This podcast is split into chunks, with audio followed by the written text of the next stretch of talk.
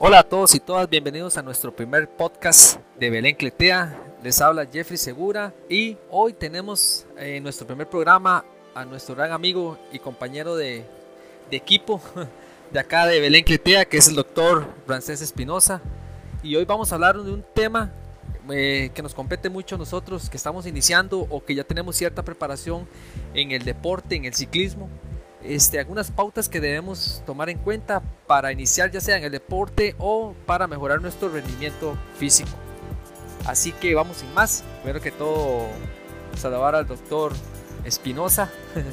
sabemos que, o hemos escuchado al menos desde hace mucho tiempo, que antes de iniciar una práctica deportiva, sea cual sea el deporte, debemos de seguir ciertas valoraciones eh, médicas que bueno, que, son importantes para futuro no, no vernos comprometidos en ciertas enfermedades o, ciertos problemas, ya llámese cardíaco, no sé, etcétera. Desde su punto de vista, desde su experiencia, ¿cuáles serían las, las pautas o las recomendaciones clínicas que una persona debería hacerse para empezar en el, deporte, en este caso en el ciclismo? Hola Jeff, eh, sí, bueno, eh, el, tema, el tema se las trae y es muy, muy importante eh, aclarar y al menos guiar a los deportistas o a los este, iniciantes en el deporte, eh, ya sea a nivel competitivo o a nivel recreativo. De hecho, eh, algunos números, más o menos el 90% de las muertes no traumáticas, o sea, que no sean por accidente, están relacionados a una muerte súbita Muerte súbita es básicamente algún problema de tipo cardiovascular, eh, un infarto, por ejemplo, un infarto al miocardio, y que produce pues, un desenlace fatal o la muerte. Eh, estos, eh, este desenlace o estos eventos cardiovasculares obviamente ocurren de una forma súbita eh, traumática en el sentido de pues, que alguien no, no, no, se lo espera, ¿verdad? No se espera morir súbitamente eh, mientras realiza deporte. Algo muy importante es que no se requiere haber sido hipertenso, diabético, tener morbilidades propias de, de, de riesgo cardiovascular.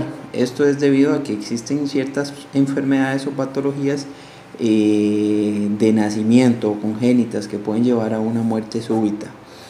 Eh, por eso es muy, muy, muy importante identificar estas, estas, eh, posibles, estas posibles causas. Por eso la recomendación es pues una valoración médica antes de realizar ejercicio físico, sobre todo de forma intensa donde el médico le va a hacer una historia clínica, ¿verdad? Con historia personal, le va a hacer algunas preguntas, eh, por ejemplo, si le falta el aire durante el ejercicio, si ha tenido dolor de pecho, si le ha faltado el aire, si durante el ejercicio eh, siente opresión torácica, este, tos o problemas eh, asociados, si ha estado hospitalizado o, tratado por algún problema de, índole respiratoria, tipo asmática, si tiene convulsiones, si tiene epilepsia, si ha tenido convulsiones, si ha tenido pérdida del conocimiento, si tiene presión alta. Eh, si tiene problemas con el metabolismo de los lípidos, como el colesterol alto, los triglicéridos, en fin, es una serie de preguntas dirigidas a eh, detectar factores de riesgo eh, para, bueno, y detectar alguna condición cardíaca, ¿verdad? Eh, posterior a esto es también muy importante los antecedentes familiares. Entonces, detectar si en, la si en la familia hay enfermedades cardíacas, muerte súbita, eh, infartos antes de los 50 años, este, eh, o muerte súbita en algún familiar, ¿verdad? Eso es muy importante. Eh, durante la natación, si alguien se ha ahogado, hay un, algo importante ahí durante la natación que, que es ejercicio, pero mucha gente cree que se ahogó y realmente no es que se ahogó, es que tuvo un infarto durante la natación y murió, pero por, por un, ¿verdad? Por un eh, por un infarto. Eh, o un accidente de tránsito medio extraño, puede hacer que durante manejar el carro eh, tuvo un accidente, en fin, bueno, una serie de preguntas familiares también este, que pueda detectar algún riesgo o alguna condición que pueda ser hereditaria eh, y que ocupemos detectar.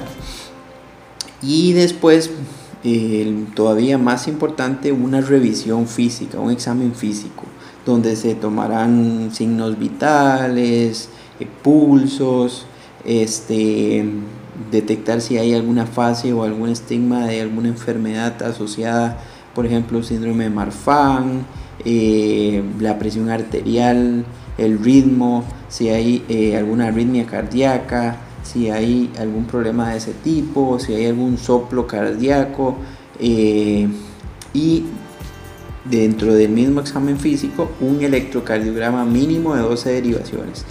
Con esto podemos ver el ritmo, si hay, si, hay algún problema eh, de tipo conducción a nivel cardíaco, si, si hay alguna arritmia o algún trastorno propiamente del corazón.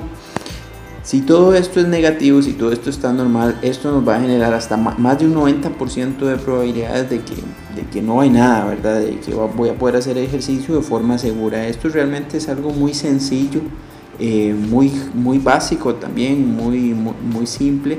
Sin embargo, si hay algún factor de riesgo, alguna alteración en el electrocardiograma, en, em, en, la historia clínica, ya pasaría a otros exámenes, a otros exámenes eh, propiamente a nivel cardíaco. Por ejemplo, ya sé, qué sé yo, si, si, si hay sensación de, de palpitaciones, que es la percepción del, del corazón, ¿verdad? de los latidos cardíacos eh, súbitos, de repente yo siento palpitaciones, eh, van, vienen, bueno, en ese caso lo que se recomendaría sería un Holter, que es un electrocardiograma de 24 a 48 horas de duración, donde vemos cuál es el ritmo eh, con la finalidad de este, diagnosticar algún tipo de arritmia paroxística o súbita, ¿verdad? que van y vienes. Eh, o, algunos otros exámenes que podemos eh, solicitar, ¿verdad? En caso de alguna alteración inicial, puede ser un ultrasonido del corazón o un ecocardiograma. Eh, y, y uno de los más importantes, una prueba de esfuerzo. ¿Qué es una prueba de esfuerzo? Bueno, es un electrocardiograma, ¿verdad? El que hablamos previamente durante el examen físico es un electrocardiograma en reposo una prueba de esfuerzo es un electrocardiograma durante el ejercicio. ¿Por qué durante el ejercicio? Porque así vamos a ver la respuesta al corazón durante el ejercicio, valga la redundancia. Entonces vemos si, y sobre todo si el aporte de sangre al corazón es suficiente. Si hubiera algún problema de aporte porque hay una arteria tapada o hay una arteria que, que tiene alguna malformación, o que tiene algún problema eh, en el aporte sanguíneo se puede ver reflejado en, ese, en, el electrocardiograma de esfuerzo o la prueba de esfuerzo máximo.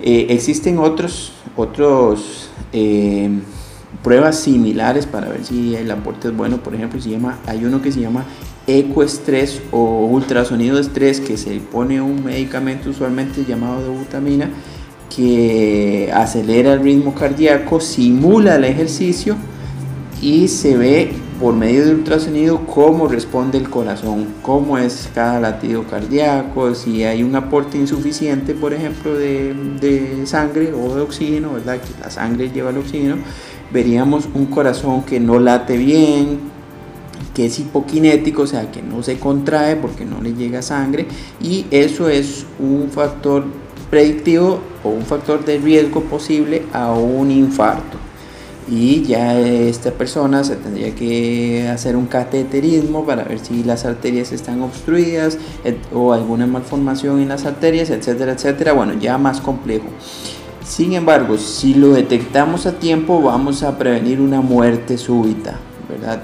Em, por eso es tan importante una valoración previa. ¿Por qué? Porque ¿Cómo sé yo que estoy bien? ¿Cómo sé yo que estoy en óptimas condiciones para realizar ejercicio físico?